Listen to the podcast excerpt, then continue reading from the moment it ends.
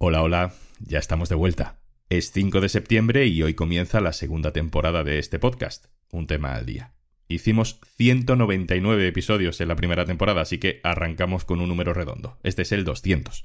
Ya sabes que en un tema al día analizamos un asunto de actualidad o historias que nos llama la atención con ayuda de los periodistas del diario.es. Si has estado muy desconectado este mes de agosto, ya somos dos, no te preocupes. Hoy vamos a empezar por lo básico. Venga, agarra un café y vamos al lío.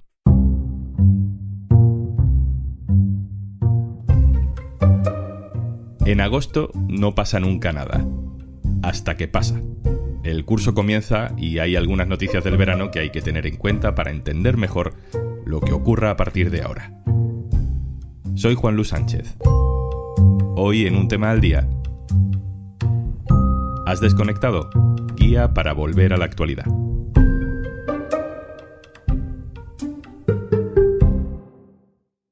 Volvemos de las vacaciones y estos primeros días de septiembre son a veces muy confusos. Lees las noticias y no acabas de ubicarte. Eh, hablan de cosas que no sabes muy bien si están igual que la última vez que estuviste pendiente o si ha cambiado algo, de pronto aparece alguien que no sabes quién es, a mí me pasa por lo menos. Así que hoy repasamos dos o tres temas de agosto que a lo mejor no tuvieron mucho, mucho impacto, pero que son importantes para tener en cuenta. Como yo acabo de volver de vacaciones también, tiro de mi compañero Marcos García Santonja, que le ha tocado trabajar en verano. Hola Marcos. Hola Juan Lu.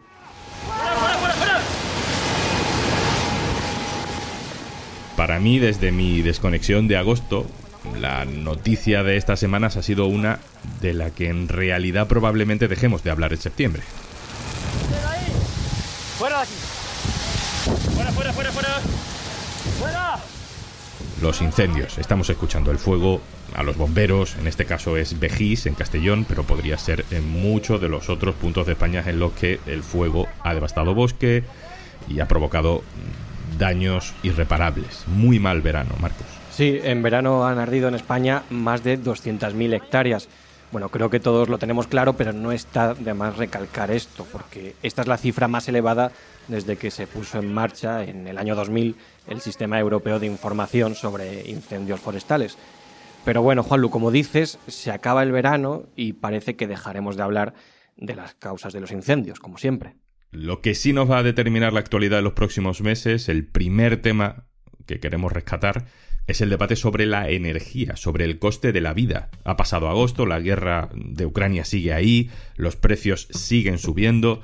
Actualízame, Marco, porque es un tema complejo el de la energía. ¿Ha pasado algo este verano que tengamos que saber? Bueno, en España ya hemos visto cuál va a ser el nivel del debate. Tuvimos una estéril confrontación sobre apagar antes los escaparates o no poder soportar reducir un grado el aire acondicionado. Madrid no se va a pagar por decreto, se va a pagar si Sánchez así lo impone. Y es que este decreto retrata al gobierno como autoritario, arbitrario y chapucero. Y una cosa muy veraniega que también pasó es que durante unos días estuvimos hablando de corbatas. Sí me gustaría que vieran, en fin, no llevo corbata y he pedido pues a los ministros y ministras y a todos los responsables públicos y al sector privado, si aún no lo ha hecho, que cuando no sea necesario, pues que no utilicen la corbata, porque así también estaremos haciendo frente al ahorro energético que tan necesario es en nuestro país los que no usamos corbata nunca, pues no tenemos este problema. Más allá de las anécdotas, ¿se ha avanzado algo para contener la crisis energética que se nos viene encima si, por ejemplo, Rusia le da por cerrar el grifo del gas? Sí, parece que la Unión Europea se mueve bueno, en un sentido muy distinto al que nos ha acostumbrado hasta el momento. Ahora que se han cumplido seis meses desde que estallara la guerra en Ucrania, vemos que sus soluciones pasan por intervenir el mercado eléctrico algo que hace no tanto parecía impensable. O sea que la excepción ibérica de España y Portugal deje de ser excepción y deje de ser solo ibérica. Es la pinta que tiene. Recordemos que la excepción ibérica está en vigor en España desde el 15 de junio. Eh, en estos dos meses y medio, los hogares españoles están pagando por la luz un 27% menos que los precios que se alcancen en Alemania un 41% menos que en Italia y un 36% menos que en Francia. Como la foto económica general la domina mejor que yo el corresponsal en Bruselas, Andrés Gil, le he pedido que nos mande un audio para contarnos lo más relevante del verano. ¿Qué, ha pasado en estas vacaciones? Puf, pues un montón de cosas, la verdad. Difícil resumirlo. Para empezar, el 24 de agosto se cumplieron seis meses de la invasión de Rusia sobre Ucrania. Y fruto de todo eso es que la situación se está deteriorando en todos los ámbitos, sobre todo en los económicos, con vistas al temido invierno. Ya lo dijo en vacaciones también el secretario general de la OTAN. Winter is coming y va a ser duro. Ante esa perspectiva ya han empezado los planes de ahorro, pero no solo en España, sino en diversos países de, de, la Unión Europea. Y también se está hablando de poner impuestos a los beneficios extraordinarios de las eléctricas. La Comisión Europea está trabajando en dos planes. Uno, medidas de urgencia para limitar el precio de la factura. Y una segunda, que presentará seguramente a principios de 2023, para reformar el mercado eléctrico. Y es que precisamente también, mientras estábamos en verano, la inflación se ha disparado a récords. En la zona euro, en agosto, los precios llegaron a crecer un 9,1%, una cifra que no había pasado antes. Es decir, la escala de precios sigue. ¿Eso qué significa? Pues significa que seguramente la próxima semana volverán a subir los tipos de interés, cosa que ya pasó en verano, que subieron un 0,5, algo que no haya ocurrido en 11 años no se hayan subido los tipos y en 20 años no se hayan subido tanto. Y claro, el Euribor también ha marcado récord en agosto. Eso quiere decir que se están incrementando las hipotecas como antes no habían pasado en mucho tiempo. Marcos, he visto que Pedro Sánchez ha estado durante el verano muy pendiente no solo de este tema, sino de intentar llevar la iniciativa, de ocupar una posición casi de liderazgo internacional. Sí, hace apenas unos días le hemos visto con el canciller alemán Olaf Scholz y Pedro Sánchez incluso ha participado en una reunión del gabinete alemán. También han hecho propuestas conjuntas para negociar con Macron nuevas canalizaciones para el gas que dependan menos de Rusia. Está, digamos, posicionándose bien en este debate europeo.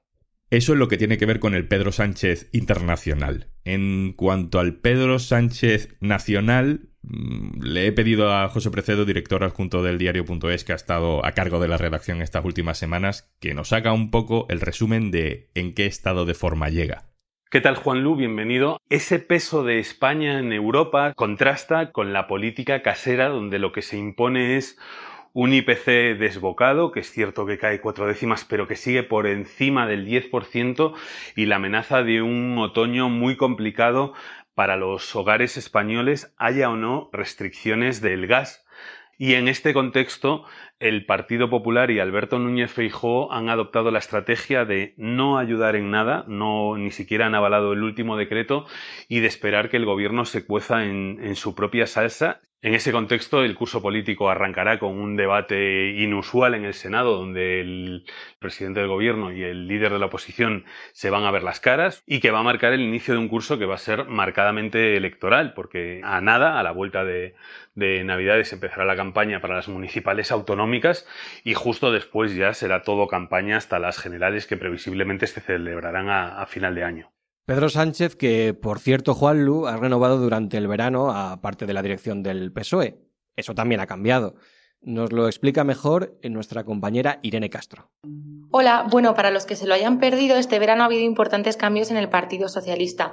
Pedro Sánchez ha colocado a la ministra de Educación, Pilar Alegría, como portavoz en el partido y Pachi López vuelve a la primera línea como portavoz en el Congreso. Busca Sánchez mejorar la comunicación, un departamento en Ferraz en el que se ha producido también un importante relevo, pero sobre todo aplacar una guerra que, que se había desatado dentro de, del partido protagonizada por Adriana Lastra frente al secretario de Organización, Santos Cerdán. La salida de la número dos es lo que más llamó la, la atención en el partido. Su sucesora es la ministra de Hacienda, María Jesús Montero, un poco con la vista puesta en el futuro del PSOE de Andalucía. Lo que ha descartado Sánchez es una crisis de gobierno, pero no ha cerrado la puerta a que algún ministro pueda salir para encabezar las candidaturas de las elecciones municipales de 2023. Madrid es la principal plaza a la que sigue dándole vueltas. Ahí hay otra mina en el camino del PSOE que pasa desapercibida pero que en algún momento tendrán que pisar.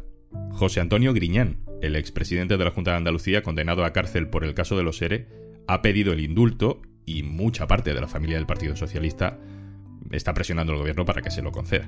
Pero bueno, de eso ya hablaremos. Vamos a dejar hueco, aunque sea para una pincelada de actualidad internacional. ¿Algo relevante, Marcos? Pues evidentemente la guerra, que sigue empantanada, Y el curso ha empezado con la conmoción por el intento de asesinato a Cristina Fernández de Kirchner. Pero durante el mes de agosto pasó algo que creo que tendrá consecuencias pronto. Juanlu, le pedí a la jefa de Internacional, María Ramírez, que nos lo cuente. Hola, eh, pues en Internacional la sorpresa de agosto fue un lunes eh, de noche ya en España, ya martes, cuando un grupo de agentes del FBI registró la mansión y club de golf de Trump en Florida y salió con una decena de, de cajas de documentos. Entonces no lo sabíamos, pero el registro llegaba después de un año y medio en el que se había intentado por todos los medios que el expresidente devolviera papeles que por ley no le pertenecen. En parte eran documentos confidenciales que Trump tenía en un sótano y podían caer en manos de cualquiera. La batalla ahora con el Departamento de Justicia será larga y este es solo uno de los frentes legales para Trump que también está siendo investigado por defraudar a Hacienda y por instigar un golpe de Estado. Este año sabremos dos cosas. El alcance de la investigación de los documentos, que puede incluso acarrear eh, penas de cárcel, y si Trump se presenta a la Casa Blanca en 2024. Esto último no le daría inmunidad, pero sí que complicaría cada movimiento de los jueces y fiscales, que claro, no quieren ser percibidos como partidistas, pero a la vez tienen que perseguir los delitos, sea quien sea quien los cometa. Marcos, hay algo más que no me has contado.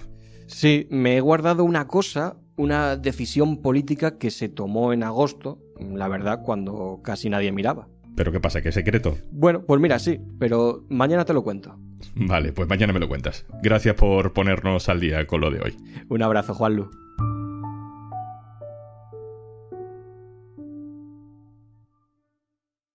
Y antes de marcharnos... Estábamos intentando que el verano fuera infinito y que las vacaciones duraran para siempre, pero no lo hemos conseguido. Lo siento. Pero hemos conseguido que puedas descargarte Podimo con 60 días gratis solo con una condición que te registres entrando en podimo.es barra. Y oye, la vuelta a la realidad se lleva mucho mejor escuchando todos los podcasts y audiolibros que tienes disponibles en Podimo. Y con 60 días gratis, pues todavía mejor. podimo.es barra. Esto es Un Tema al Día, el podcast del diario.es. Te puedes suscribir también a nuestra newsletter, encontrarás el enlace en la descripción de este episodio. Este podcast lo producen Carmen Ibáñez, Marcos García Santonja y Zascun Pérez. El montaje es de Pedro Nogales. Yo soy Juan Luis Sánchez. Mañana, otro tema. Un abrazo.